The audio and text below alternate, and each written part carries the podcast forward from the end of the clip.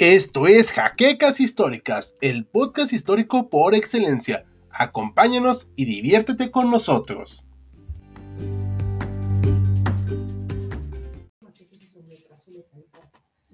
Muy buenas noches historiadores y bienvenidos al programa de hoy, que lleva por título ¿Qué hicieron las naciones menores o las otras potencias del eje?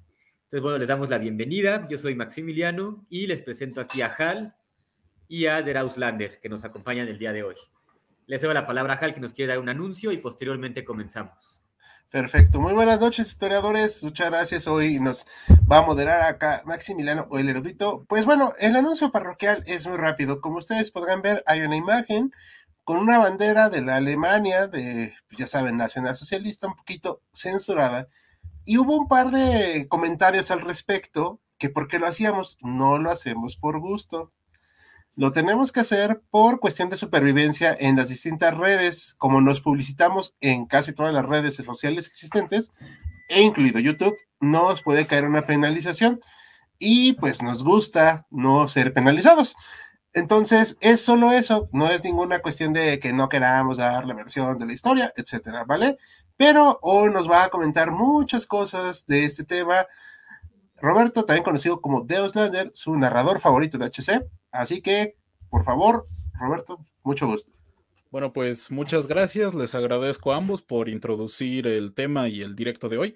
Y pues bueno, como ya pudieron leer en el título, hoy vamos a ver a las otras potencias del eje, a las otras naciones y los diferentes estatus que tuvieron, porque pues bueno, ese es otro tema. No todos eran, digamos, similares o estaban en un mismo estatus, aún perteneciendo a la misma alianza.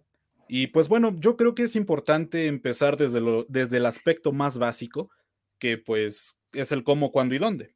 Y pues bueno, en este caso, las naciones del eje empiezan a formarse en 1936, pero no existe algo concreto sino hasta 1939. Curiosamente, el término de las potencias del eje es más viejo que la propia alianza en sí. Como ya mencioné, en 1936, pues Italia, la Italia fascista y la Alemania nazi, hacen un acuerdo de amistad, no de cooperación militar, pero sí de amistad. Y en ese momento Benito Mussolini es el que bautiza justamente, es, el, es la primera persona en mencionar el término de potencias del eje en un discurso público. Pero no es hasta 1939, con el llamado Pacto de Hierro, que estas dos naciones finalmente se unen en un acuerdo militar, justamente, además pues del, de la ya amistad que tenían. Y lo más curioso es que la tercera nación que podemos ver aquí, que es Japón, al menos la tercera nación pues de las potencias justamente, no se une al eje sino hasta 1940, momento en el cual Alemania ya le tenía los ojos puestos encima a Hungría. Y de hecho la idea de Italia era crear una alianza fuerte en Europa. No tenían pensado en un primer momento hacer una gran alianza que se expandiera hasta el Océano Pacífico. Así que pues eso hay que tenerlo en cuenta y pues esos son los principios de la alianza. Lo que también es bastante curioso aclarar es que mencionar más bien cuáles fueron las naciones que formaron parte. Como ya mencionamos, las potencias del eje fueron Italia, Alemania y Japón, que pues obviamente son las principales, las que podemos ver más resaltadas en toda la propaganda que hubo en su momento, pero también existieron los socios del eje, que fueron las naciones más acercadas a las potencias, pero que pues no tenían concretamente el término de potencia. ¿Y qué países podemos encontrar? Son tres concretamente y son el tema de este, de este directo. Hungría, Rumania y Bulgaria. Y justamente en ese orden los vamos a ver el día de hoy. Pero también encontramos naciones cobeligerantes del eje como Finlandia, Tailandia, Irán y hasta el propio reino de Irak. Y posteriormente también encontramos a gobiernos colaboracionistas, como la Francia de Vichy, la República Social Italiana, que se crea en 1943, el Protectorado de Bohemia y Moravia, es decir, Chequia, Manchukuo, incluso Croacia y pues naturalmente Eslovaquia. Entonces, pues no sé qué piensen ustedes hasta este momento. Pues, todo muy bien, de verdad muy claro y muchas gracias por la, por este, esta introducción para quienes no somos muy doctos en el tema. Pero veo en la imagen pues varias banderas que no son muy conocidas por acá, por México. Entonces, si podríamos abordar una por una, por lo menos de las que están atrás. Desde luego. Pues bueno, si no mal recuerdo, la primera bandera que estoy señalando con el cursor es la de Rumania, que bueno, es una nación muy interesante por varias cosas que abordaremos dentro de poco. La segunda es Croacia, que pues es importante resaltar que tiene un escudo que no se nota mucho, pues porque es una imagen que seguramente fue escaneada hace muchos años y que ya estaba en un estado más o menos malo. Entonces, pues eso hay que tomarlo en cuenta, pero esta es la bandera de Croacia. La siguiente bandera que encontramos aquí es la de Finlandia. La que sigue es la del Reino de Hungría. La que sigue es muy curiosa porque es la bandera de Checoslovaquia, pero tanto el protectorado de Bohemia y Moravia, es decir, Chequia, como Eslovaquia, ambos tuvieron una bandera que no era esta, entonces es curioso verla en este póster propagandístico. Y pues bueno, ya al final todas tenemos la de Bulgaria. Esas son pues las naciones que estaban más presentes en Europa, al menos dentro del de, eje. Perfecto. Ahora, estábamos mencionando, ahora, bueno, de Auslander mencionaba en esta introducción varios términos que creo que es necesario precisar para poder seguir adelante con este, con este video, como por ejemplo las naciones cobeligerantes, los protectorados o las colaboracionistas. ¿Podríamos profundizar un poco en ese tema? Claro que sí. Pues bueno, las potencias, como su nombre lo indica, son pues países que destacan mucho por sus capacidades económicas y militares, al menos en un primer momento, porque pues aquí tenemos a Italia de colado. Pero además de eso, pues también encontramos el término de socios. ¿Por qué se les consideraba socio a Hungría, Rumania y Bulgaria? Bueno, pues esto se da porque hay acuerdos tanto económicos como militares, hay intercambio económico, hay un cierto crecimiento por parte de estas naciones, pero pues las mismas no son consideradas como potencias. Entonces, pues se van a quedar en ese término, socio. Y pues bueno, también cabe aclarar que si bien socio es el término que tuvieron, también podemos utilizar el término dependiente, porque gran parte de la economía, tanto de Hungría, Rumania y Bulgaria, fueron muy dependientes únicamente de Alemania. Con Italia hubo también un poco de intercambio económico, pero el principal benefactor, la verdad es que fue Alemania de estos países. Y bueno, avanzando, tenemos el término de cobeligerante, que lo podemos encontrar pues en las naciones como Finlandia y demás, que bueno, estas naciones son más independientes, no son de, no son, no tienen un acercamiento económico tan brutal como el que tuvieron las naciones previamente mencionadas. Y pues bueno, están peleando del mismo bando, por eso son cobeligerantes. Y bueno, los gobiernos colaboracionistas ya son directamente estados-naciones que fueron creados por las potencias del eje y la mayoría fueron creadas directamente por Alemania. Perfecto, excelente la aclaración. Creo que con eso podemos seguir adelante. No sé si Hal quiere agregar algo por el momento. Sí, quisiera darles unos saludos al público también para que no crean que los ignoramos. A Bruno Alejandro, buenas noches, buenas a ti. Isabel Salgado, que siempre es una asidua, bien programado el evento y aquí nos manda saludos a todos todas. Bueno, pues aquí vamos para todos. Eh, no puedo poner un nombre acá por cuestiones, ya saben por qué. Ya activé el recordatorio, nos comentan. Aquí me pareció muy, muy curioso este comentario de Brian Alexis. Yo le resumo lo que hizo Italia. La República Fascista no hizo nada más que ayudar a Alemania, a ayudarla a perder la guerra porque no hicieron ni, bueno, ya saben, solo los tenía que estar salvando. Va por ahí. Preguntaban si, Italia, si Italia está entre las naciones menores, no, si eran considerados una potencia del eje dije que eran considerados, no que... Que lo fueran. Que lo fueran realmente. Ajá. Italia era parte del eje de naciones, exacto. Godzilla Animation nos manda saludos, Alejo, se publicitan en todos los frentes, estamos en Facebook, Instagram, Twitter, hasta LinkedIn. Instagram. Instagram, ya lo dije. Mm, YouTube. YouTube, obviamente. y tenemos páginas donde aparecen blogs. Aquí, eh, Alejandro Cortés, un nacido. Y buenas noches. Era Bait XD. Hola, hola. Eh, aquí esto lo voy a hacer por un poquito por egolatría. Gracias a ustedes, uno de los mejores canales que conozco sobre este tema. Muchas gracias por las. Esto nos ayuda a mejorar. Un gran tema de los peores aliados de la historia. Eh, tal vez Eh, aquí le echan flores a Deuslander. Ya me enamoré de la voz de Deuslander. Sí, pues sí, está bien varonil, la verdad es que. Muchas gracias. Aquí hay una pregunta muy pertinente. Ahora sí, ya. ¿En qué año se hundió Finlandia al eje? Más que unirse, es una alianza estratégica con Alemania. Pero, a ver, tú te sabes bien este tema, ¿no? Bueno, pues efectivamente, de hecho, si lo quieren ver un poquito más a profundidad, ¿por qué se acercó tanto Finlandia a Alemania? Se dio por la tan famosa guerra de invierno. Y pues esto tuvo lugar a mediados de 1940, ese acercamiento que hubo entre las dos naciones empezó en ese año y bueno, posteriormente pues se culmina con la Operación Barbarroja. Unos días después de iniciada la operación, Finlandia aprovecha y pues también ataca por su lado la Unión Soviética. Tenemos un video de la guerra de invierno Ahí hay una fe de ratas que luego pongo. Dijimos General Molotov en el video. Se nos fue ese detalle, pero tampoco quita la validez a toda la demás información. Pero es una fe de ratas que luego anoto en el video porque ese fue mi error al haberlo anotado. Pero está bastante bueno el video y está en muy difusión ahorita. Que este, a ver si lo podemos poner ahorita en los comentarios, ¿no? Claro. Ahorita lo pongo. Eh, en lo que ponemos aquí los demás saludos. Hola, buenas noches. Eh, ah, bueno, esta es una pregunta que no tiene que ver con las potencias menores, pero la voy a poner porque sí va más o menos en el tema. Del Ligorote, ¿consideran a China como potencia o nación menor? Porque, bueno, fuera de todo se considera a China como la cuarta potencia, no a Francia. ¿Me permites comentar algo de esto? Adelante. Vale. Adelante, por favor. Eh, bueno, China, para China la Segunda Guerra Mundial empezó realmente en 1937 porque los atacó Japón porque eh, por si no lo saben, Japón era imperialista y colonialista y extremadamente racista.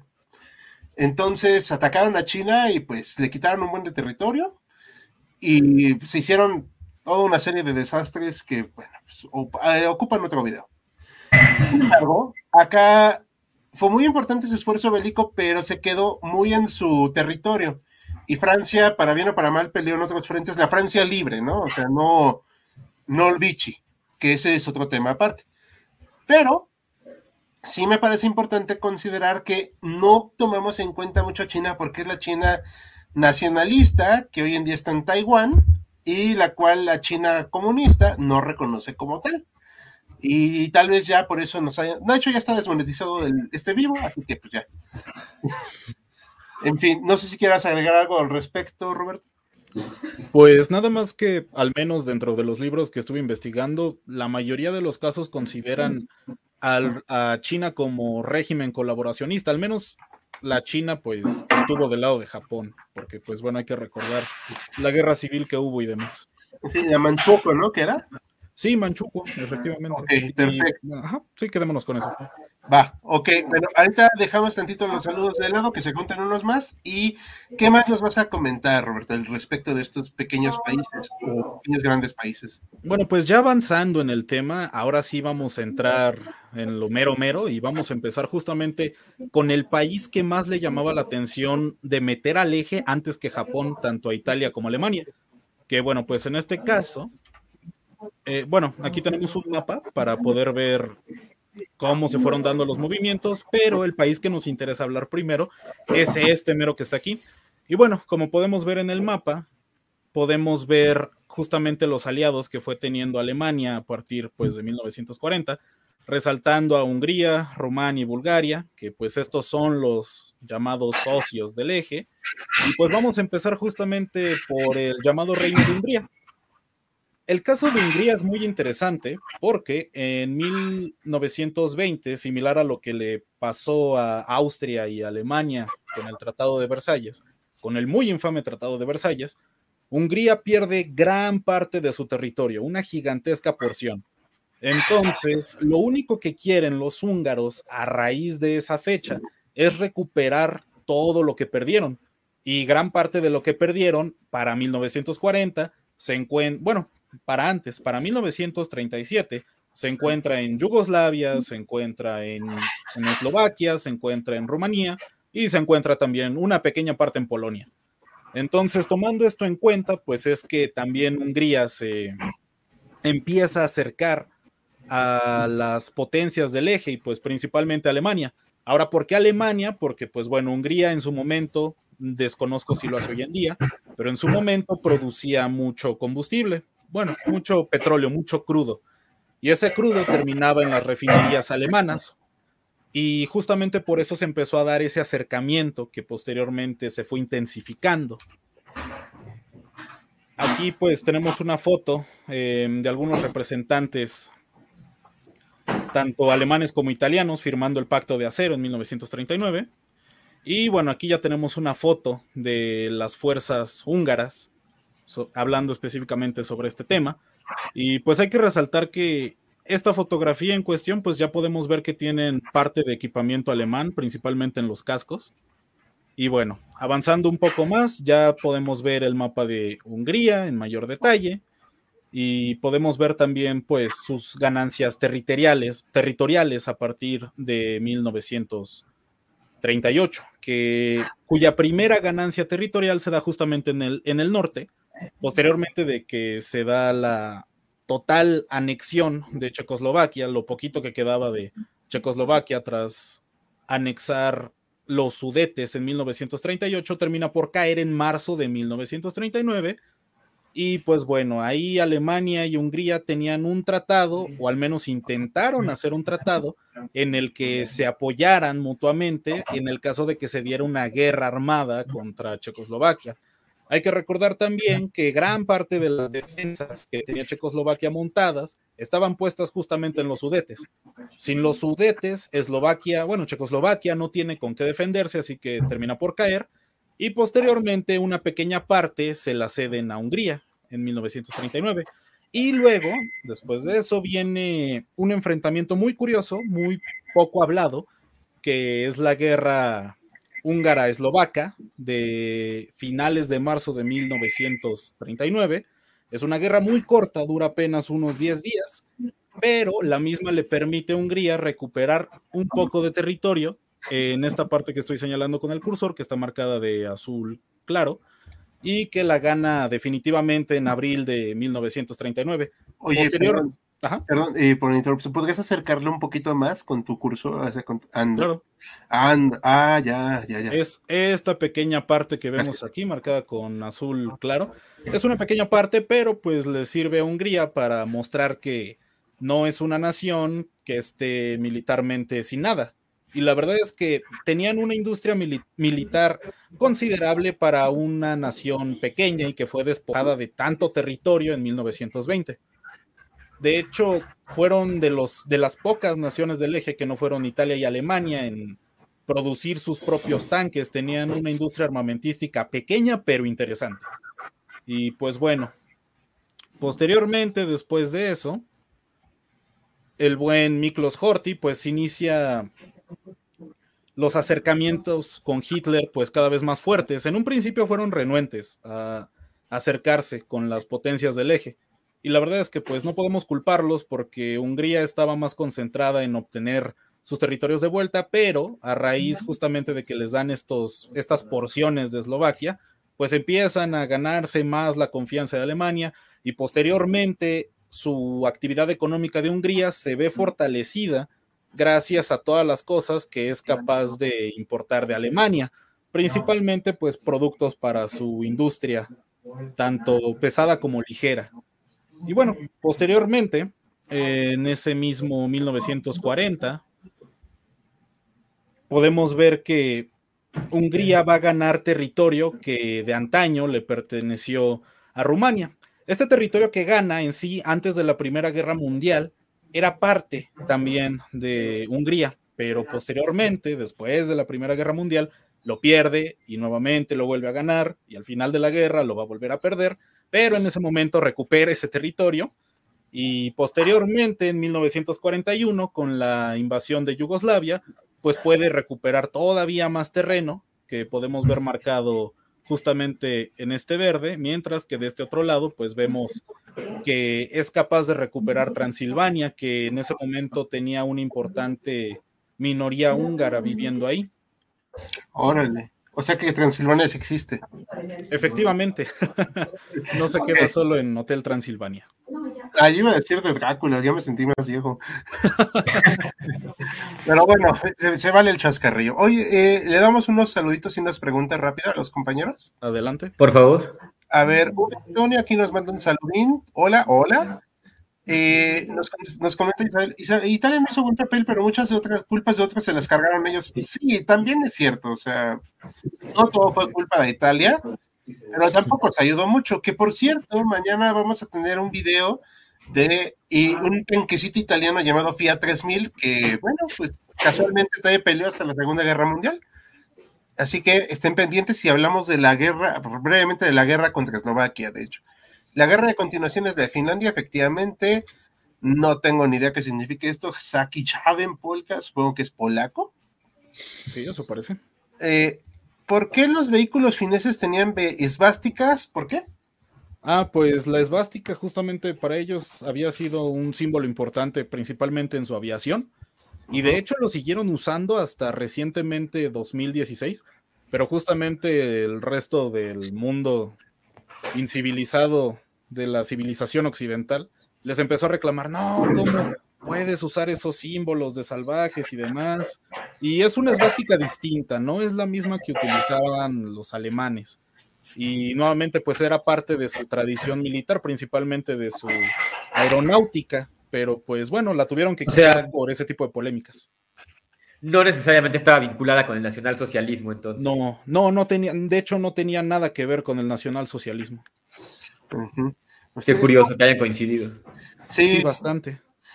Sí, de hecho. Eh, ¿Son un equipo? Pensé que Caminar lo llamaba una sola persona. No, somos varios. Aparecemos en los créditos y narramos distintos videos. Lo que pasa es que la voz de verdad es tan guapa y tan bonita que, pues bueno, nos opaca a los demás, ¿verdad? Ya ves, este, Maximiliano, no te reconocen de los shorts medievales. Ah, qué bueno, ese es un halago. No, no te reconocen, digo. Ah. no, entonces ah, no, no, es un halago. Japón basado. Sí, son un poquito peculiares los japoneses. Ok, lo vamos a dejar así. Ya fue, sí, ya nos desmonetizaron. Esto es lo usual, esto es el pan de cada día con los directos. Porque yo sé, Alemania ya con Adolfito, al poder le vender armas a China, y eso no perjudicó su relación con Japón. Esta es una muy buena pregunta. ¿no? Ah, sí, y de hecho tiene, bueno, la respuesta es muy curiosa porque nuevamente nosotros tenemos esta idea de que las potencias del eje pues habían formado una alianza en tiempo y forma, pero la realidad es que la fueron creando conforme se desarrolló la guerra. Entonces, cuando Alemania empieza a venderle armas a China es por allá de 1936 cuando los alemanes ya se dieron cuenta de que unas cuantas tanquetas no les van a servir para conquistar Europa y empiezan a vender Panzers 1 y 2, que es lo que tenían. Hay que considerar también que la República de Weimar tenía muy buenas relaciones comerciales con China y de hecho comerciaban con China. Muchos cascos eh, Stahlheim, me parece, fueron vendidos desde tiempos de la República de Weimar a China y es por eso que una buena parte de, las fuerzas regulares chinas operaron con material bélico alemán. Pero no, esa, esas ventas no tuvieron impacto en la relación a futuro porque pues nuevamente el régimen fue cambiando conforme los años. Adolf se convirtió en otra cosa muy distinta a la que fue la República de Weimar y pues eso también lo entendió Japón. Mm, perfecto. Eso fue una muy buena pregunta. Aquí Godzilla Animation nos pregunta, supongo que es Polonia, no sé. Polonia está alejada de la mano de Dios, pues son muy católicos, así que no podría decir. Y en contra de los invasores musulmanes, pues les fue bastante bien, cabe aclarar. Sí, ah, sí, en, en, el sitio de Viena, sí. Y también tengo que decir algo que mucha gente no toma en consideración. Polonia se defendió mejor que lo que hizo la Unión Soviética en 1941. Polonia se defendió mejor en 1939 que la Unión Soviética en el 41. La diferencia es que Polonia no tenía a dónde huir y que la atacaron por el otro lado. Sí. Por cierto, la URSS era, era imperialista, ¿eh? así que ni le muevan que no. Ya, ya vi a Maximiliano riéndose y pensando que de seguro me funarían en la Facultad de Filosofía y Letras. Es posible, y me surge una pregunta de eso, pero creo que la haré más adelante. No, no, de una vez, vamos. Bueno, tendremos que regresar a la imagen anterior, si son tan, amables. Y por lo que recuerdo, porque no soy muy docto en el tema de la Segunda Guerra Mundial, es muy contemporáneo para mí. recuerdo que la bandera de Japón, justamente para representar este imperialismo del que formaba parte, tenía rayos. Perdón, era la imagen de las banderas, no, no la de la marcha militar. Ah, claro, sin problema. Era, era un sol que tenía rayos alrededor y la imagen que veo en esta propaganda, pues es un sol sin rayos, ¿no? ¿Esto a qué se debe? Ah, pues es una pregunta muy interesante. La bandera que nosotros conocemos de Japón, al menos la que asimilamos inmediatamente, la que reconocemos con la Segunda Guerra Mundial, es propia de la Marina Imperial japonesa. Y como dato curioso, la Marina sigue utilizando esa misma bandera. Se dio un caso similar con Alemania, porque muchas veces la bandera de la Kriegsmarine, la bandera de su armada, es más reconocida que la bandera de la nación en sí. La bandera de la nación es esta. Pasa lo mismo con Japón. Y de hecho, pues se les cuestionó mucho a los estadounidenses de, oye, ¿por qué eh, le permites a Japón seguir utilizando su bandera de la Marina de la era de la Segunda Guerra Mundial, si eso me ofende a mí como taiwanés, como chino, como cualquier habitante del sudeste asiático, pues bueno, a los estadounidenses poco nada les importó porque a día de hoy la siguen utilizando. Pero sí, hay, que, hay que aclarar que son banderas, pues, que tenían usos diferentes. Digamos que esta es la de uso más civil y la otra era la que le ponían a sus barcos. Sí. Órale, es muy bueno. Ah, muy interesante, no, no tenía idea, gracias por la aclaración. Por cierto, también a Japón no le importaron mucho sus crímenes de guerra. Efectivamente. Eh, aquí hay una pregunta muy interesante, eh, esto de que hablabas de los territorios. Una pregunta, ¿los romanos aceptaron tan de buenas todo el territorio perdido que se les cedió a Bulgaria y Hungría? Pues efectivamente, bueno, la cosa está en que Rumania no tenía elección. Ah, más que aceptar, ah, no, sí, con gusto te doy un cacho de mi cuerpo, pues no, obviamente nadie quiere hacer eso. Nadie va por ahí regalando sus riñones, pero en el caso de Rumania era perder un riñón o morirse, literalmente. Entonces, pues no tenía mucho que hacer. Y de hecho, ese es el siguiente país que vamos a explorar justamente ahorita que terminemos con Hungría. Sí, eh, nada más otras preguntas rapidísimo. Mucha gente ya quieren sacarse Inglaterra y Francia, pero ciertas cuestiones ideológicas impidieron que el eje ganase simpatizantes, también eso es cierto. Y digo, tampoco no les hacía gracia que de repente los invadieran, ¿verdad? O sea, sí, desde luego. O sea, no había ni para dónde. Sí, no, era muy complicado, o sea, no es tan fácil como decir, es que unos eran buenos, otros eran malos, o sea, no. Si no me equivoco, la extracción de petróleo está muy cerca del lago, ¿es Balaton? Sí, ¿verdad? Eh, me parece que es con acento en la O, entonces eh, sí, y de hecho sí tiene razón. Tenemos ahí un video, por si quieren verlo, sobre la ofensiva Despertar de Primavera, también conocida como la batalla del lago de Balatón. Sí, está muy bueno ese. Eh, ¿Qué opinan de los tanques, Turán? Esto vamos a hablar en otro tema. Vamos a procurar enfocarnos en los tanques. Ese lo puché un poquito sin querer. Hablen de los búlgaros. Ahorita vamos. Saludos. Eh, y bueno, creo que esas son las eh, preguntas ahorita. Vamos a seguir, si quieres, con el tema de Hungría para luego pasar a más preguntas. Claro, pues ya lo vamos cerrando, porque pues si nos ponemos únicamente, bueno, ahorita realmente lo, lo, que estoy haciendo es dar pequeñas introducciones a cada país socio del eje, porque si nos ponemos a hablar pues en profundidad de todos los países y de todas las cosas que hicieron, da para armar una clase de un semestre entero, ahí cada clase de dos horas, ¿no? Pero no es el caso. Así que para terminar, pues hay que resaltar que Hungría es una de las naciones de los socios del eje que manda fuerzas a combatir a la Unión Soviética en 1941. Y pues bueno, ya en 1944, cuando ya la Unión Soviética pues viene fresquita, con su industria pesada, con un montón de tanques, pues ya Hungría no tiene nada que hacer, pero, y esto sí vale la pena resaltarlo, es que Hungría es el único país de los socios del eje que no se va a dar la media vuelta y combatir en contra de Alemania. Y esto se dio por un golpe de Estado en 1944. Y pues bueno, terminaron por deponer a Horthy y lo cambiaron por un títere, que lo único que hizo fue no rendirse. Pero es muy curioso pensar que Hungría, pues como tal, todas sus, sus tropas siguieron peleando, hubo muy poca deserción y la mayoría llegó incluso a pelear hasta la batalla de Viena, que se dio en abril del 45, cuando el 100% de Hungría ya había sido conquistado. De hecho, para cuando se dio la ofensiva de despertar de primavera, en febrero del 45, solo el 10% de Hungría quedaba sin ser ocupado por la Unión Soviética. Ese 10% pues era el control que tenían tanto los soldados húngaros como los alemanes de, de este territorio pero prácticamente no se rindió hasta desaparecer, al igual que lo hizo Alemania. Eso sí cabe, la, eso sí vale la pena resaltarlo. Sí, claro, es un dato muy destacable. Sí, definitivamente. Y pues bueno, con esto cerramos un poco a Hungría. Igual en una de las preguntas podemos irlo viendo, pero aquí viene justamente una de las preguntas que nos hicieron, que es referente a Rumanía. Un país muy golpeado. ¿Es Rumania o Rumanía? Porque yo me quedo más con Rumania, no sé, Maximiliano. Yo había escuchado que Rumania es correcto, no sé Rumanía si también lo sea o hubo un cambio ahí.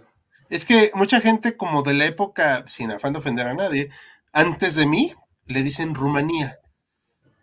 Pero después de mí, de mi generación, le dicen Rumania. Entonces, no sé. Sí, de hecho, eso está curioso. Yo me acuerdo que, bueno, ya anécdota personal, cuando hablaba con mi abuelo y hablábamos de este país, ahí en raros casos, él sí le llamaba Rumanía. Entonces, a lo mejor puede ser. Lo que sí es que... sí, y a mí me causó un poco de conflicto, digo ya aprovechando que nos metimos en el tema, me causó un poco de conflicto que en los libros que justamente son del 80 para atrás, Rumanía viene con acento. Y en los artículos que leí en internet ya no trae acento. Esa es antes de Ceausescu, después de balasear a Ceausescu. Podría decir. Sucede como con China, ¿no? Que antes la capital era Pekín, ahora le llaman Beijing. sí. Creo que los chinos realmente no le han cambiado el nombre a su capital. Sí, ah, exacto.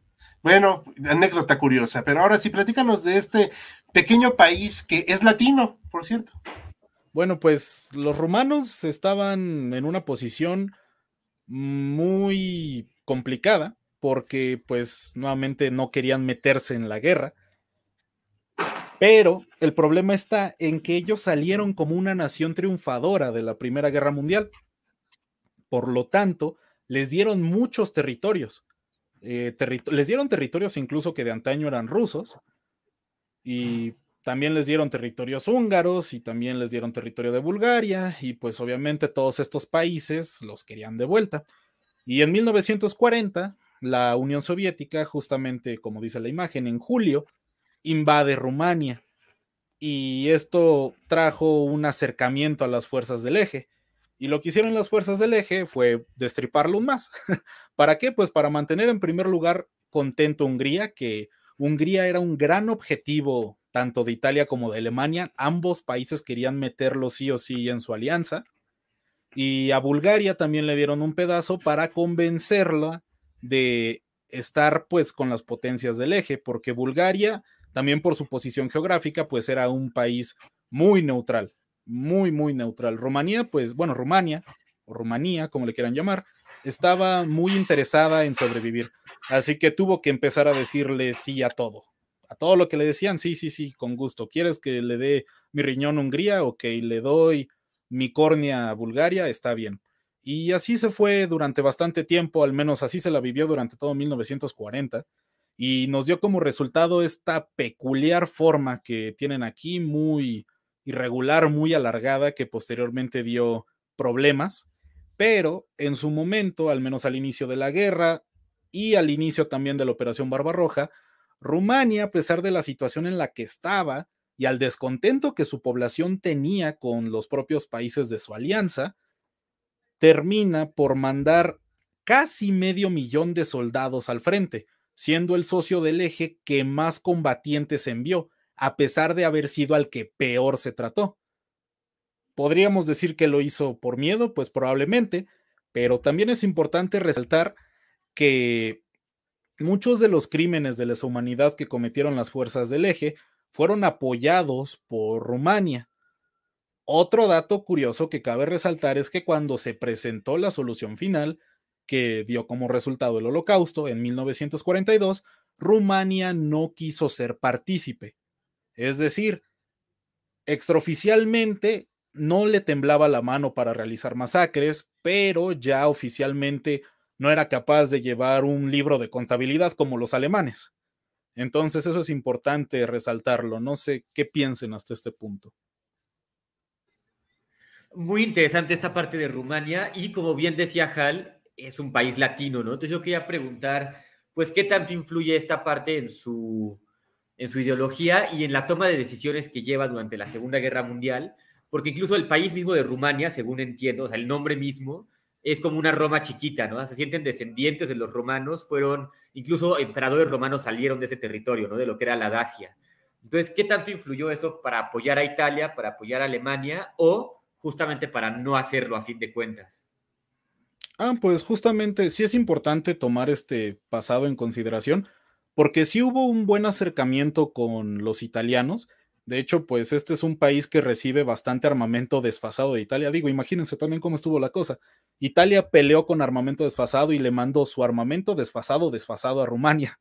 Pero bueno, sí hubo lazos que se acercaron entre ambos países latinos y pues sí terminó por influir en parte, pero pues nuevamente fue más que nada por miedo a que Alemania terminara por dividir completamente el país. Las decisiones que tomó las hizo por mera supervivencia. Si no, pues o le invadía a la Unión Soviética porque ya le había dicho que le iba a invadir y le invadió y de hecho por eso existe Moldavia a día de hoy, o si no Alemania, pues iba a terminar por hacer lo mismo. Así que pues le, tocó colaborar, fue más a fuerza que de a gusto, la verdad. Ah, fue más por conveniencia que por convicción. Sí, la verdad, todo se ha dicho. Aunque de nuevo, posteriormente sí hizo todo lo posible para participar muy activamente en la guerra. Pero pues bueno, ya posteriormente, después de la Operación Barbarroja, después de que los alemanes son expulsados de la Unión Soviética, en 1944, ya cuando la Unión Soviética logra recuperar parte de Moldavia y está a las puertas de Rumania, lo que hacen es hacer un golpe de Estado. El antiguo rey, si no mal recuerdo, Miguel I de Rumania, es, bueno, da un golpe de Estado contra el dictador que fue puesto y así logran volverse del lado de los aliados y luchar contra Alemania, que nuevamente pues los rumanos, a pesar de que sí participaron en crímenes de guerra y demás del lado de los alemanes, pues tampoco les tenían mucho agrado.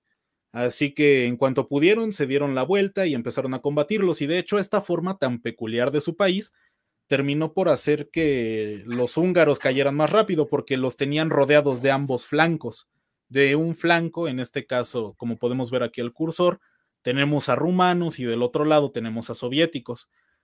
Un punto que es muy importante aclarar es que si bien Rumania en, los en el último año de la guerra peleó del bando de los aliados, cuando la misma acabó, no fue reconocida con el estatus de cobeligerante.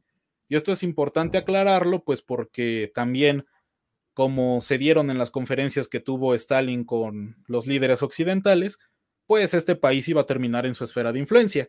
Y obviamente no iban a dejar a una monarquía, aunque fuera constitucional, del, lado de la esfera comunista. Así que terminaron por deponer a la monarquía en 1946. Y pues, dato curioso, Miguel I tiene relativamente poco que murió, murió en 2017, vivió unos muy honrosos 97 años, lo cual creo que también vale la pena mencionarlo, que pues bueno, fue el último rey de Rumania en, vivir. Oh, no sabía eso, la verdad. Y pues bueno, su golpe de estado es, es, es, muy popular, eh, fue todo un evento, algo que no se había visto hasta, hasta aquel entonces y pues tristemente no le sirvió para mantenerse en el poder porque pues nuevamente estaban del lado de la influencia de la Unión Soviética. Y pues bueno, estos son los datos más fundamentales que... Ah, bueno, otro que cabe la pena mencionar es que sí pudo recuperar los territorios que perdió frente a Hungría y Bulgaria, pero Moldavia sigue existiendo a día de hoy. Sí. Ah, ¿Bulgaria existe todavía? No, eh, Moldavia, Moldavia. Ah, Moldavia, sí. Moldavia. Sí. Es una cosa ahí bien rara. Sí, súper rara porque pues era parte de Rumania hasta que los rusos la invadieron, pero pues esta bonita tripita que dice URSS, esta sigue existiendo a día de hoy. Ok. Chale, pobre gente. Vamos a pasar rápido unos comentarios, así rapidísimo. Adelante. Buenas noches, gente guapa de HC. Buenas noches, sobre todo pues yo que soy. Buenas noches, Pancracio. Muchas gracias, Pancracio. Hungría aprovechó que tenía de aliado al país más siniestro de la región. Eh, pues sí. Eh, no, ni cómo saber a cuál se refiere. No, pues no. No sé. Como curiosidad, el Partido Comunista Finlandés estuvo a favor de Mannerheim para la defensa contra URSS. Yo tenía entendido que también eso era cierto, porque pues sí, dijeron, no, espérate, o sea, somos un país libre, pero bueno. Mannerheim también tiene sus, que sus cositas por ahí en la guerra civil finlandesa. Eh, aquí dice, Polonia se defendió mejor que la URSS y la URSS se defendió como no lo hizo Francia, ¿sí? Probablemente. Bueno, lo intentaron. Sí, viejo, ¿cuántos franceses hacen falta para defender el país? Nadie lo sabe, nunca se intentó.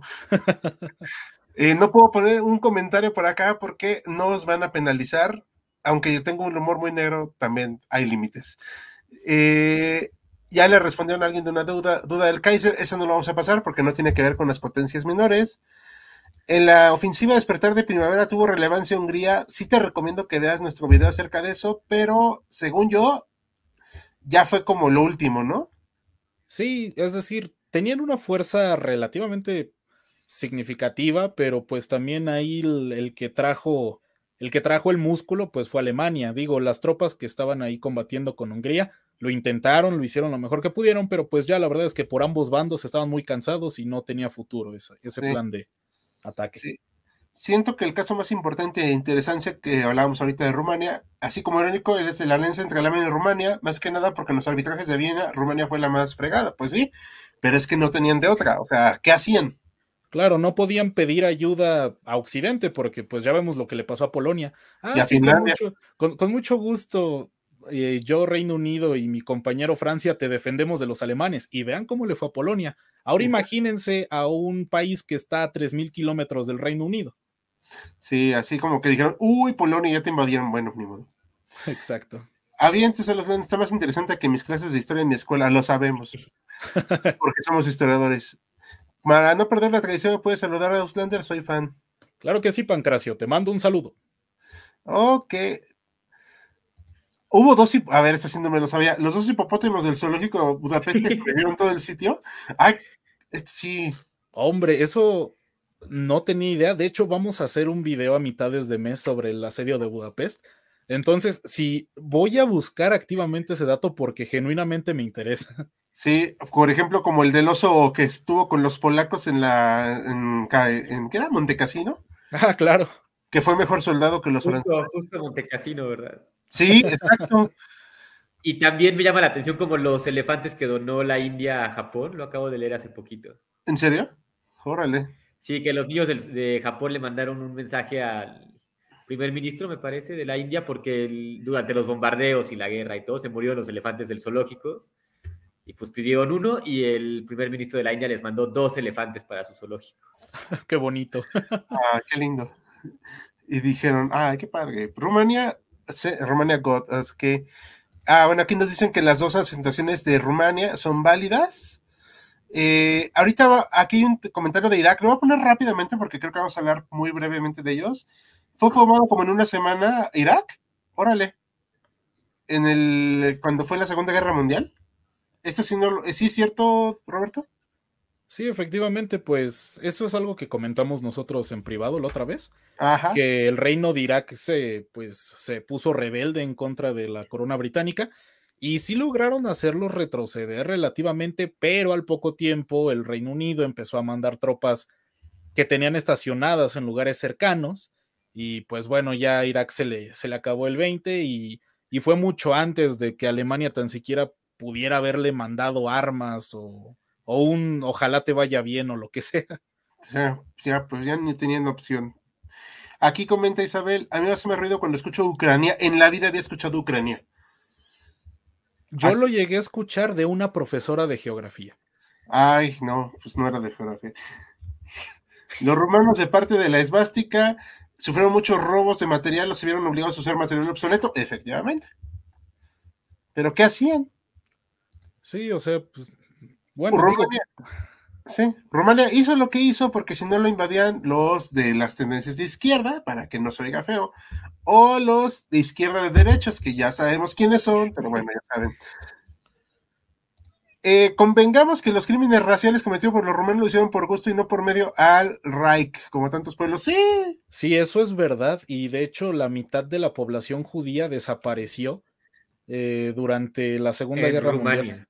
Sí, en claro, eh, sí, también en Polonia no estaban muy en desacuerdo con el tema también de los judíos, ¿eh? o sea, Eso es otro Ah, también hay que aclarar que el judío no necesariamente es algo étnico, racial, sino que también puede ser religioso, ¿no? Es algo muy curioso que sucede ahí. Sí, sí, pero siempre se les ha perseguido en Europa.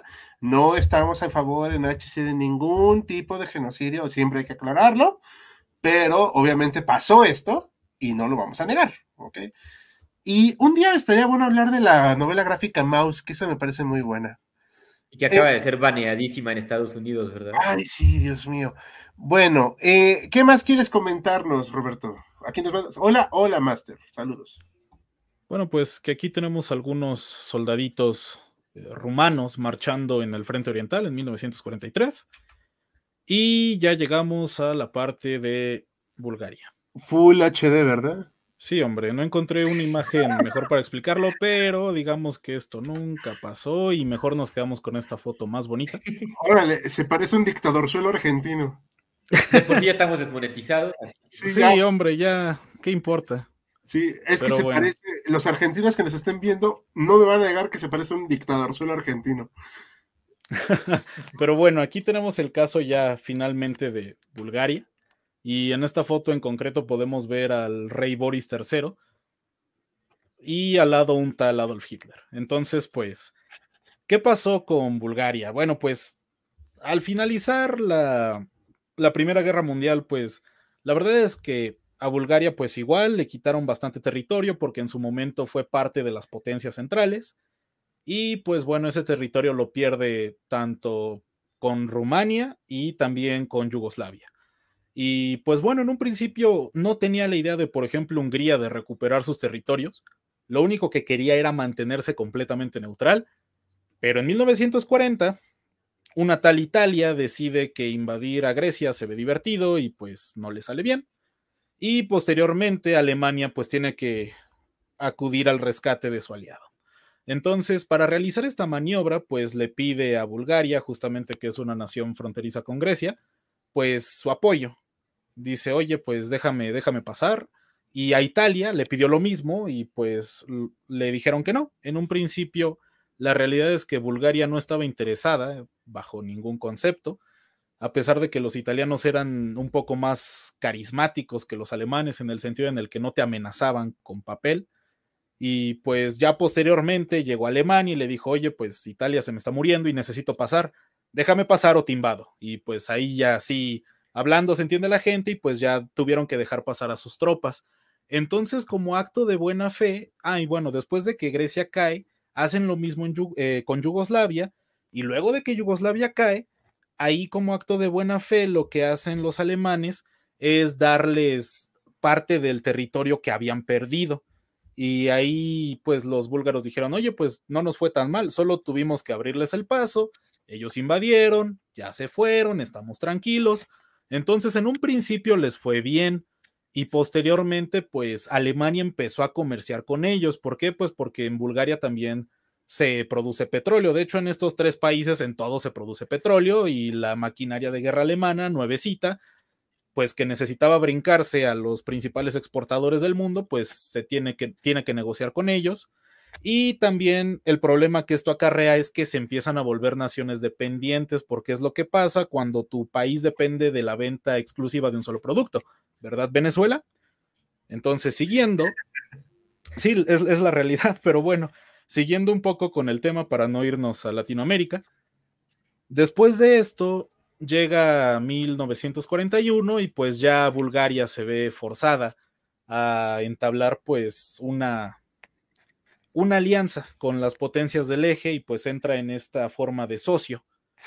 Y posteriormente, cuando llega la Operación Barbarroja, es el único país socio del eje que no va a mandar a sus tropas a pelear en el frente oriental en contra de la Unión Soviética. ¿Por qué? Pues porque entre Bulgaria y la Unión Soviética no había problemas, no había ningún tipo de fricción, porque pues ellos estaban, bueno, tenían el colchón de Rumania por si los soviéticos pasaban, pues ya que se pelearon con los rumanos, no con ellos. Y pues Boris III lo que quería era mantenerse tranquilo, mantenerse en paz.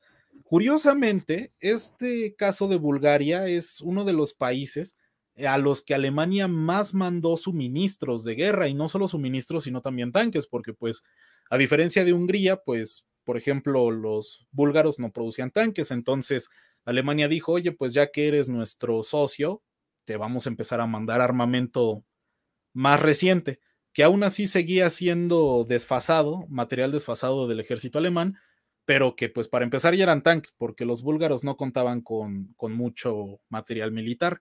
Lo que sí es que fueron diestros combatientes, como lo demostraron más adelante, pero en un primer momento se rehusaron a pelear y de hecho en ningún momento atacaron a la Unión Soviética.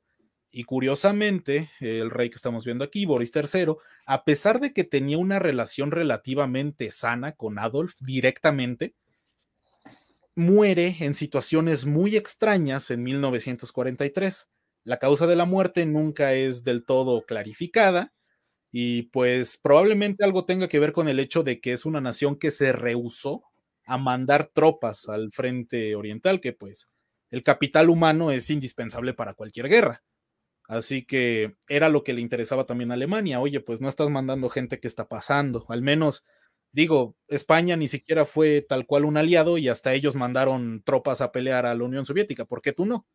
Entonces, pues, después de eso, después del asesinato, pues como el hijo de Boris III era muy joven, pues se pone un regente y a ese regente, pues eh, va a ser más que nada un, pues un títere del eje, pero aún así este mismo títere pues nuevamente se rehúsa a seguir, bueno, a tan siquiera mandar en un primer momento tropas, lo que sí es que como Bulgaria pues nuevamente le vendía materias de primera necesidad a la industria bélica alemana, en 1944 es bombardeada por las, por las fuerzas aliadas, pero aquí es donde relucieron como diestros combatientes, y es que a pesar de que no tenían una aeronáutica muy desarrollada, de hecho al contrario, tenían biplanos bastante viejos que probablemente utilizaban en su tiempo libre para fumigar sus propios campos y cultivos. Lo hicieron bastante bien y de hecho Alemania pues para su defensa les mandó varios cazas BF-109 y nuevamente pues se destacaron, lograron, lograron derribar más de 180 bombarderos eh, aliados, lo cual es una cifra bastante alta para una fuerza aérea pues relativamente pequeña. Lo que sí es que esa buena defensa que tuvieron en el aire, pues va a ser lo único que hicieron del lado de Alemania. Posteriormente, ya en 1944, otra vez el chiste, pues la Unión Soviética está a las puertas del país y ellos simplemente pues le dan la, la espalda a los alemanes. Y ellos sí tienen el estatus de cobeligerante, pero la monarquía es posteriormente abolida otra vez en 1946. Aún así lograron pues combatir con la Unión Soviética y como ellos no tuvieron ningún problema con con la Unión Soviética porque no mandaron ninguna ningún hombre a pelear a su territorio, pues las únicas consecuencias que tuvieron realmente fue el perder sus territorios que habían ganado con Alemania, que pues es esta parte de Yugoslavia que habían perdido y que también habían perdido, bueno, más bien la parte de Yugoslavia que ganaron y la parte de Rumania que ganaron con los alemanes, territorios pues que ganan entre 1940 y 1941, pero pues posteriormente los tienen que ceder y vuelven al, al estado con el que prácticamente iniciaron el conflicto. No, está muy, muy fascinante esto, la verdad es, da para muchas, muchas horas como diría Mariano, que hoy está ausente con nosotros, que le mandamos un saludo. Y no sé si tengas alguna pregunta, Maximiliano. No, de hecho no, solo no quiero sonar muy reduccionista, pero pues para entender más o menos esta parte, veo que tanto en el caso de Bulgaria como en el caso de Rumania, pues no era una alianza muy sólida, ¿no? O sea, no estaban firmemente convencidos de los ideales que planteaba la Alemania nacional socialista, ni tampoco la Italia fascista, ¿no? Entonces, más por conveniencia, más por no generar una guerra o por no ser invadidos que cooperan con estos dos países, por lo que entiendo. Sí, definitivamente esas son las razones que orillan a estas dos naciones a unirse a, a las potencias del eje. Y pues bueno, en el caso particular de Bulgaria, yo creo que es muy resaltante el hecho de que solo pelearon cuando se vieron obligados a hacerlo por defensa de su propio territorio nacional y pues específicamente contra los bombarderos del Reino Unido, que fueron a los que directamente atacaron en defensa de su territorio. Oh, perfecto. Aquí comenta José David López que Bulgaria sí se quedó con el territorio de Rumania después de la guerra. Ok. Me parece que, que sí es cierto. No sé si tengas algún comentario. No, pues la verdad es que por lo que por lo que leí, por lo que vi, pues no desconozco que haya pasado. Lo que sí es que lo que sí sé es que a Bulgaria, que fue justamente el país que, que menos colaboró con las potencias del eje estando dentro del eje, eh, fue a la que mejor le fue, eso sí puedo asegurar, pero la verdad, por lo que leí, había sido el caso contrario. Ok. ¿Los romanos participaron en otros frentes? Pues de hecho, los romanos dieron un montón de tropas, una cantidad bestial.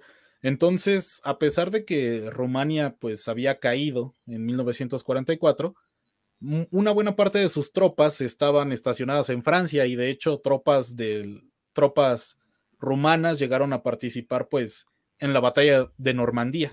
Estaban estacionadas en aquel momento ahí. Hubo hasta checos, ¿no? Que en la película del soldado Ryan se, pues nos comentaron que ahí los ejecutaron. Ah, sí. no, pero sí hubo checos también, o sea, sí se veía. Eh, aquí comentan también, ¿alguien sabe por qué los finlandeses pintaban calaveras en sus cascos? Pues, mira, los finlandeses tuvieron una tienen una doctrina militar muy similar a la alemana de la Primera Guerra Mundial. La verdad desconozco si, por ejemplo, los, los soldados de asalto alemanes de la Primera Guerra Mundial también pintaban calaveras. Y posteriormente muchos cascos que utilizaban, utilizaron los alemanes, pues se los venden a Finlandia y a lo mejor uno que otro les llegó con la pinturita del, de la calavera puesta o simplemente pues por una mera tradición. La verdad es que desconozco por qué lo utilizaban. Luego investigaremos más al respecto. Aquí comentan Perón colándose, de hecho pareciera. Saludos desde Cautitlán, gracias. Excelente video, muy amables. Perón y Videla juntos. sí, Aquí comenta Bruno, la acabo de acordar, la de las capas romanas se le utilizó como tropa antipartisana y otros tantos en el, eh, otros tantos en el frente de Stalingrado. Yo también sabía que habían estado en Stalingrado, los rumanos. Sí, de hecho participaron en la defensa de los flancos junto con los húngaros y esa es una de las razones por las cuales los, los flancos no aguantaron, porque cuando la Unión Soviética utiliza pues la tan conocida maniobra de pinzas, pues les mandan las mejores tropas que tienen a soldados que no estaban bien preparados, la verdad, y pues también por eso los flancos no aguantaron. No, pues no, con razón. No quiere decir que no quisieran pelear, pero pues no, no era tan fácil. Alemania no intentó que se uniera a Turquía. Hasta donde yo sé, Turquía se mantuvo neutral por temor a que lo invadiera tanto la Unión Soviética como otros países. Pero. Sí, es algo que no convenía.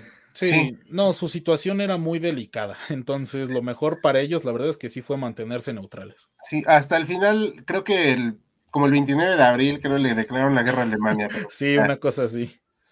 Y sí, el dictador ese se parece a Vid, bueno, ya saben, a Videla, el de Argentina. Pregunte, ¿qué los alemanes? ¿Es cierto que los alemanes reclutaron a rumanos bosnios? Para, ay, yo no sabía que había rumanos bosnios de la SS. No sé si hay rumanos bosnios, ¿eh? la verdad lo ignoro. Yo tampoco, pero lo que sí les puedo decir es que sí hubo romanos en las SS y también búlgaros, y eso está muy curioso. ¿Por qué? Porque recientemente acabo de mencionar que los búlgaros no mandaron tropas a pelear. Ahora, ¿por qué estoy diciendo entonces que sí hubo búlgaros peleando en las SS? Bueno, cuando Bulgaria cae en 1944, tanto el gobierno, pues de su momento, como otros tantos seguidores del régimen, escapan a Austria y ahí pues se empiezan a entrenar esos seguidores del régimen con las tropas de las SS y hubo concretamente un batallón búlgaro que peleó en la defensa de, bueno, en la batalla de Viena, en la defensa de Viena junto a los alemanes. Oh, ok, con razón. Bueno, hemos aprendido algo nuevo. Argentina tenía los mismos uniformes que el tercer, bueno, que ya sabemos qué. Así que las similitudes no son coincidencia. Muchas gracias. Eh, vamos a ver qué otra más hablan de esto. Mm. Ah, Aquí, esta es una pregunta interesante por cuestiones del eje y tácticas. ¿Italia sería más como potencia aliada, neutral, enemiga o invadiéndola? Uy, hombre, es que, a ver, Alemania nos mostró que no te sirve como estado títere ni como aliada. entonces, entonces está difícil también, pero los aliados también mostraron que atacarla no está tan fácil. Decía Napoleón que a Italia se le ataca como quien se pone una bota. De arriba hacia abajo. ¿Por qué? Pues por la orografía tan peculiar de la zona. Sí. Claro, Aníbal eh, casi le funciona, ¿no? Sí. Claro. Y, y, Napoleón sí conquistó Italia. Sí, pues por otro lado, pues ahí tenemos al ejército aliado eh, quemándose el coco para ver cómo quitan a cuatro matados de la cima de Montecassino que no los dejan pasar a Roma durante seis meses. Sí, claro. Y destruyendo Montecassino, que sí. habían prometido al Papa que no lo iban a destruir. Y, bueno. y lo destruyeron dos veces, pero bueno. El, el, ya estamos desmonetizados ya ahorita ya. Sí. Bulgaria, cuando se cambió de bando, unos 300 de ellos escaparon a Alemania y se unieron a la CSS. Ah, justo lo que acabo de comentar. Sí. Eh, aquí comenta, estaban preguntando lo de Turquía, Pancras, lo intentaron toda la guerra, pero los turcos prefieren la neutralidad después de la experiencia de la Primera Guerra Mundial. Sí, caray, o sea, en el en vivo que hicimos del Imperio Otomano, que creo que no estuvo presente Maximiliano.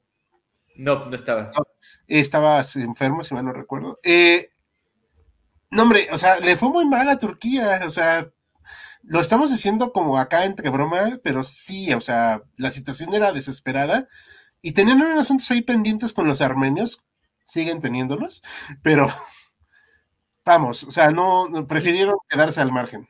Bueno, si mal no recuerdo, la, los turcos con los rusos tenían problemas desde muchísimo antes, ¿no? Siglo XVII, XVIII, tal vez. O sea, sí, no o les sea, había ido muy bien.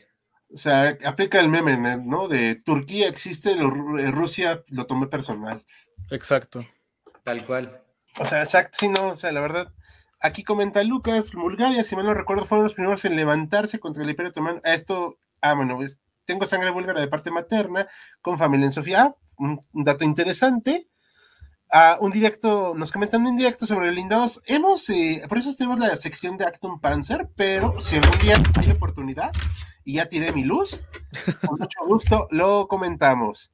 Eh, a ver, se hablará de la croce de Ante Pavlevich. Yo creo que vamos a hablar en otro en vivo de ese tema. Podemos hacerlo como en dos partes. Así que, ¿cómo ves, este, Roberto? A mí me encantaría. En esta primera parte podríamos decir que, que vimos a los socios y ahora tocaría ver a los regímenes colaboracionistas. Eh, ¿Qué más nos falta hablar de este tema, por favor? Pues bueno, realmente ya acabamos. Nada más para esta ocasión en específico, tenemos a estos tres países que se unieron pues más que nada por conveniencia en el caso de Hungría y en el caso de las otras dos naciones pues para no ser invadidas. Perfecto. Ah, vamos a pasar rápidamente las preguntas, ¿les parece? Para que no se quede Claro nadie que sí. eh, en el aire, ¿les parece? Sí, adelante. Eh, una duda, ¿Bulgaria tuvo que ver en la guerra civil griega de 1946? Tengo entendido que no, que eso es otro rollo totalmente distinto. Sí, yo, yo tampoco tengo entendido nada de su Vamos a ver participación en esa guerra. cosas al respecto. Eh, por cierto, haciendo promocional, eh, ya está, bueno, ayer se estrenó nuestra biografía de Porfirio Díaz y también está el video de la Gestapo que está desmonetizado, obviamente. Este, Como es natural. Sí, pero nos pidieron mucho la Stasi, entonces, este, bueno, eso ya lo habíamos tenido planeado, pero vamos a hablar precisamente de la Stasi. ¿Sabes qué es la Stasi, Maximiliano? No, la verdad lo desconozco. Es la policía, era, porque no existe, la policía secreta o la policía del Estado de Alemania socialista, de la Alemania Oriental, o la República Democrática Alemana, de cualquier y donde estuvo un personaje ahí carismático, rubio, este ruso llamado Vladimir Putin. Entonces, vamos a hablar de ese tema. Eran un encanto de personas, unos um, querubines, la verdad. Claro, claro, le aprendieron mucho a los a los A la Gestapo. claro, sí, a sus primos. Por parte de Alemania, la calavera es tradición del Totenkopf, una insignia prusiana. Ah, Sí, de hecho esa calavera se utiliza desde los días de Napoleón, por ejemplo, en la batalla de Waterloo ya había regimientos que lo utilizaban. oh, no sabía. ¿La Francia de Vichy mandó tropas al frente? Sí. Sí, de hecho, por ejemplo, justamente que comentábamos anteriormente de, de Irak, eh, algunas tropas del eje trataron de mover a las, a las tropas que había estacionadas de la Francia de Vichy por África, pero al final no les dio tiempo porque Irak se murió muy rápido. Sí, no, ni cómo ayudarle. Eh, no, no quisiera poner las preguntas del hubiera porque pues eso es especulativo, así que mejor- Contrafactualidad. Ajá, Hombre, sí. yo, yo la verdad creo que como ejercicio imaginativo está bien poner una que otra. Bueno, a ver, va, órale. Tengo una pregunta. ¿Ustedes creen que si Finlandia hubiera participado en la invasión de Leningrado se ganaba para el eje? No. No, de hecho, les voy a decir también una cosa. Eh, mucha gente actualmente dice, no, Hitler no tenía visión militar y era un inútil y demás. La realidad es que Eric von Manstein, el plan de, de Manstein era atacar primero a pues los símbolos y la política del, de la Unión Soviética. Y para eso pues se quería ir directamente hasta, hasta Moscú. El problema estaba en que lo que no vio, que Adolf sí vio, es que necesitaban desmantelar primero Ucrania, porque en Ucrania tenían tanto su industria militar como sus recursos, tenían ahí también su alimento. Digo, a día de hoy se le conoce a Ucrania como el granero de Europa. Entonces, eso sí es algo que hay que detallarlo y es por eso también que se invadió como se invadió. De hecho, se había pensado en un principio que el golpe fuerte se diera en el, en, el lado sur, que el grupo de ejército sur hubiera sido el que dio el golpe fuerte. Pero pues por ahí hubo un militar alemán que no le pareció la idea y dijo, no, no, vamos a atacar por el norte y pues por eso pasó la guerra también como pasó, sí, definitivamente. Entonces, la realidad es que Leningrado hubiera caído pues a lo mejor y hubiera sido un golpe pues a la moral soviética, pero no hubiera sido mortal definitivamente.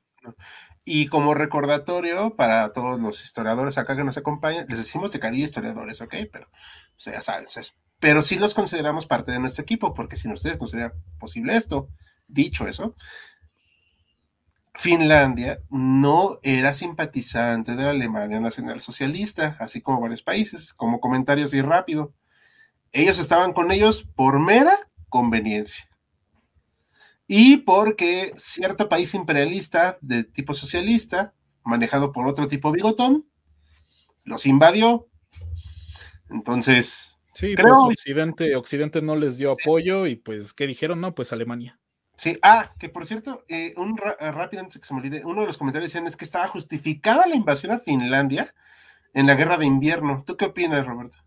No, definitivamente no lo estaba porque pues el Gran Ducado de Finlandia, como se le conoció durante los tiempos del Imperio Ruso, siempre se trató de manera distinta, a pesar de que pues estuvo relativo poco tiempo con los rusos, estuvo alrededor de 100 años, siempre fue distinto y de hecho siempre se le consideró como la parte intelectual más importante del imperio y demás, pero la verdad es que sí había un sentimiento nacional por ahí ya desde el siglo XIX y cuando acaba la, bueno, cuando a Rusia la matan violentamente en la Primera Guerra Mundial los alemanes, pues es uno de los territorios que pierde y que pues la verdad ellos también tuvieron una guerra de independencia porque pues por ahí también em, un muy, bueno, los, los rojos en un principio pues intentan tomar posesión y pues la mayoría de finlandeses no quiso y finalmente no pudieron porque los finlandeses no querían ser comunistas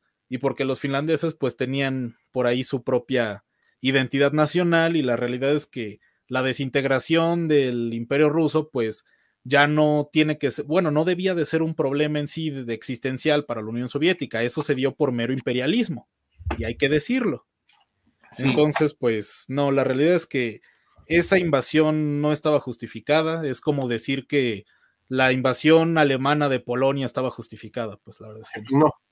Italia, sinceramente, la prefiero haciendo comida, ya somos dos, si no, no tendría sobrepeso. Hay que borrarse de uno. Un aliado del eje que fue Tailandia, por lo que sé, tampoco envió tantas tropas a pelear y solo recibió bombardeos estadounidenses en la capital. Órale. Sí, de hecho, a mucha gente se le olvida que Tailandia participó ahí como parte de las, de las fuerzas del eje, pero pues la realidad es que poco llegó a ser y igual en 1944 pues igual se, se nos fue. Perfecto. ¿Harán un directo igual de los países menores de los aliados? Sí, eh, empezaremos precisamente con México. Eso sí, si, si tratamos de tocarlos todos, nunca acabamos porque fueron como el 90% del mundo. Sí, pero bueno. Todos los demás que no aparecen en este video. Sí. exacto. Y como les hemos comentado a nuestros seguidores de varios países del mundo, somos mexicanos. Este, aunque digan que parezcamos que no, que sí, sí, sí lo somos mexicanos. Entonces, por eso queremos hablar, aunque sea un poquito de México, en la Segunda y la Primera Guerra Mundial también lo vamos a abordar rápidamente. Ah, el papel que hizo y no hizo México, ¿ok? Eh, vamos a poner unas últimas preguntas, porque si no, aquí Alemania reclutó la fuerza más de 200.000 letones para el ejército regular y las SS. Yo dudaría que a fuerzas. Sí, la realidad, les voy a decir algo. Em, todos, todos esos países, Estonia, Letonia y Lituania, odiaban, odiaban mucho a la Unión Soviética, la odiaban tanto que, bueno, sí siguen odiando a los rusos, especialmente los estonios. La odiaban tanto que cuando Alemania pues entra a sus países, los, los reciben pues como sus liberados, ajá, como sus libertadores. Y pues bueno, de hecho, dato curioso, en 1944, ya igual cuando pues estaba la pisonadora soviética, todo lo que daba, Estonia recibió en su momento eh, un reconocimiento para decir que pues también eran parte del pueblo ario y los estonios lo celebraron muy brutalmente. Y de hecho, pues los estonios tenían mucha presencia dentro de las Waffen SS. Así que pues cuando tienes una fuerza tan grande mm, en un ejército, difícilmente sea reclutado a la fuerza. Muy difícilmente. Sí, claro. O sea, de hecho, este, así como comentario, a raíz de esto, la URSS envió, y esto así como que aquí te enteres, Max, envió muchos rusos a colonizar lo que son los países bálticos y hoy en día eso es un problema con los países bálticos porque están con el problemón de si se les separa una parte de su territorio por ser prorrusa. Wow, desconocía el dato, gracias por... no, pero sí, sí está pesadito, ¿eh? O sea, porque es como la tercera parte de la población. Sí, sobre todo en Estonia. En Estonia el problema que tienen está muy duro y pues a Estonia le duele particularmente porque es, es uno de los países que tiene más avanzado el ámbito tecnológico en Europa y dentro de la Unión Europea, así que está, está delicado el tema. y de hecho es por el libre mercado. Ah, perdón, que eso no se dice.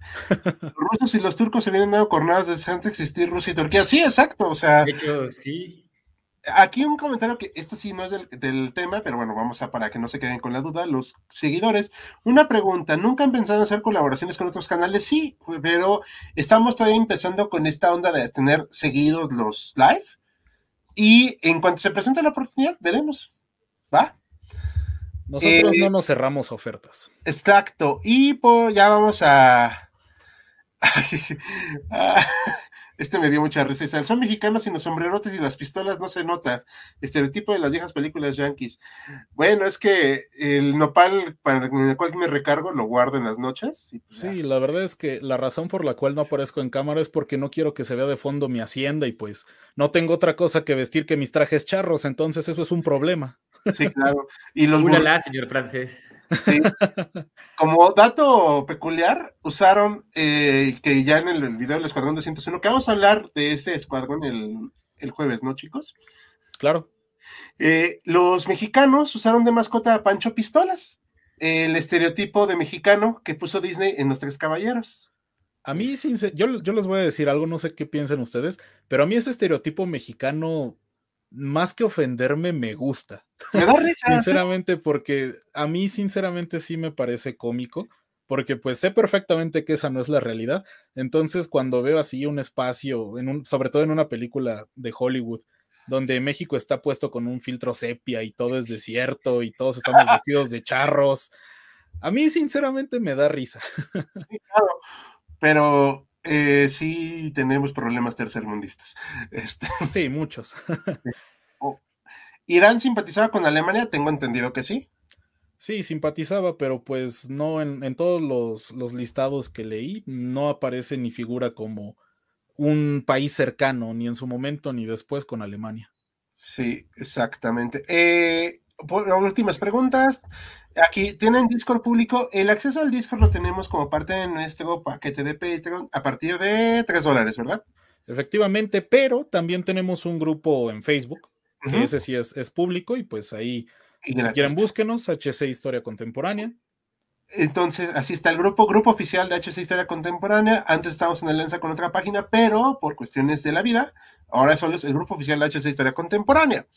Eh, ahora que sale el tema de Tailandia, ¿qué mandó, eh, ¿qué mandó Alemania a Japón? Eh, sus bendiciones. Ah, bueno, de hecho, eso sí está curioso. Había una ruta aérea así súper secreta y tenía que ser súper alta por el alcance, pues, de los aliados y demás que era justamente sobre la Unión Soviética y pues ahí de vez en cuando se hicieron algunos vuelos y otra ruta que tenían para mandar directamente materias y demás era por los submarinos. Y de hecho hubo por ahí un intento aislado de, bueno, a Japón directamente le vendieron un tanque Tigre en el 43 y los japoneses estaban muy ansiosos de tenerlo, estudiarlo y posteriormente utilizarlo, porque la realidad es que sus tanques estaban comiendo con patatas a los Shermans estadounidenses y los estaban destrozando muy duro. Entonces, viendo lo eficaces que estaban siendo los Tigres contra los tanques de la Unión Soviética, pues Japón compró uno, pero ese tanque nunca pudo ser mandado porque, pues, para empezar se tenía que mandar por partes. Un solo submarino no iba a ser capaz de llevar 60 toneladas de peso extra consigo. Entonces, pues, lo primero lo desarmaron, lo estaban empaquetando bien bonito, se iba a ir en un convoy de submarinos, pero en ese momento, a mediados de 1943, Alemania pierde la batalla de Kursk y pues se dieron cuenta de que todos los tanques que tenían en el continente los iban a necesitar. Entonces le embargaron eh, ese tanque a Japón y pues se quedaron con su dinero y los japoneses sin tanque. Ok, toda una anécdota. Mexicanos, muchas gracias. Mexicanos, peruanos, argentinos, incluso filipinos, hispanos, yo los considero todos hermanos. Muchas gracias. Pensamos igual, al menos yo también. Sí, bueno, y por último, eh, la última pregunta, ya vamos a, eh, a, poner, a cerrarlo por hoy. Por eso los países bálticos se ven en el espejo de Ucrania en muchas situaciones parecidas. Un día sí vamos a hablar de esos países bálticos. Eh, ya, este, ya extendimos un poquito el en vivo de más cuenta. ¿Algo que quieras comentar, Max, acerca de este tema? Eh, pues no, solo felicitar a Auslander por el manejo que tiene de este tema y por aclarar todas las dudas que surgieron y también de los comentarios. De verdad, muy bueno. Sí, muchas gracias a todos por sus comentarios. A veces no podemos pasar todos, pero ya saben que los estamos siempre leyendo. Y bueno, no sé si quiera cerrar con alguna conclusión nuestro compañero de Auslander, Roberto. Pues agradecer primero a Max por sus palabras y pues bueno, sobre este tema es muy interesante, pero hay que quedarnos sobre todo con el hecho de que particularmente Hungría se unió porque en Alemania vio la oportunidad de recuperar lo perdido y en parte lo logró, pero posteriormente lo perdió todo, otra vez. y en el caso de las otras dos naciones, hay que tomar en cuenta que se unieron más por amenaza que por otra cosa. Entonces, al principio del, Live nos comentaron que los, bueno, que las fuerzas del eje fueron los peores aliados de, la historia. Y esa aseveración no está muy lejos de la realidad o directamente es la realidad por el hecho de que se ocultaban secretos en sí mismo o se aprovechaban directamente de unos, unos de otros, como perfectamente es el caso de Rumania o Rumanía, como le gusten llamar, que fue despedazada brutalmente. Entonces, pues, estos temas nos dejan ver el hecho de que pues las llamadas potencias del eje no, nunca fueron tan sólidas como, como muchas veces creemos o nos gustaría creer. Y pues haciéndoles llamado para que no se estén perdiendo estos lives, estamos todos los martes y los jueves a las 9 de la noche, hora centro de México, para quien guste pasarse. Eventualmente, creo que la próxima semana vamos a hablar sobre los regímenes colaboracionistas con las potencias del eje naciones que nada más mencionamos en este video, como la Francia de Vicky, la República Socialista Italiana y también el caso de Croacia. Esos países los veremos pues en otro en otro en vivo. Perfecto. Y un tema medieval de seguro que Maximiliano nos propondrá. Claro que sí, lo pienso y con mucho gusto se los comparto. Bueno, pues nos vemos eh, el siguiente jueves a las 21 horas en nombre de todo el equipo de HC. Nos despedimos esta noche y estén sintonizando nuestro video mañana de Acton Panzer. Hasta la próxima. Chao, chao. Hasta luego, muchas gracias. Buenas noches a todos. Chao, chao.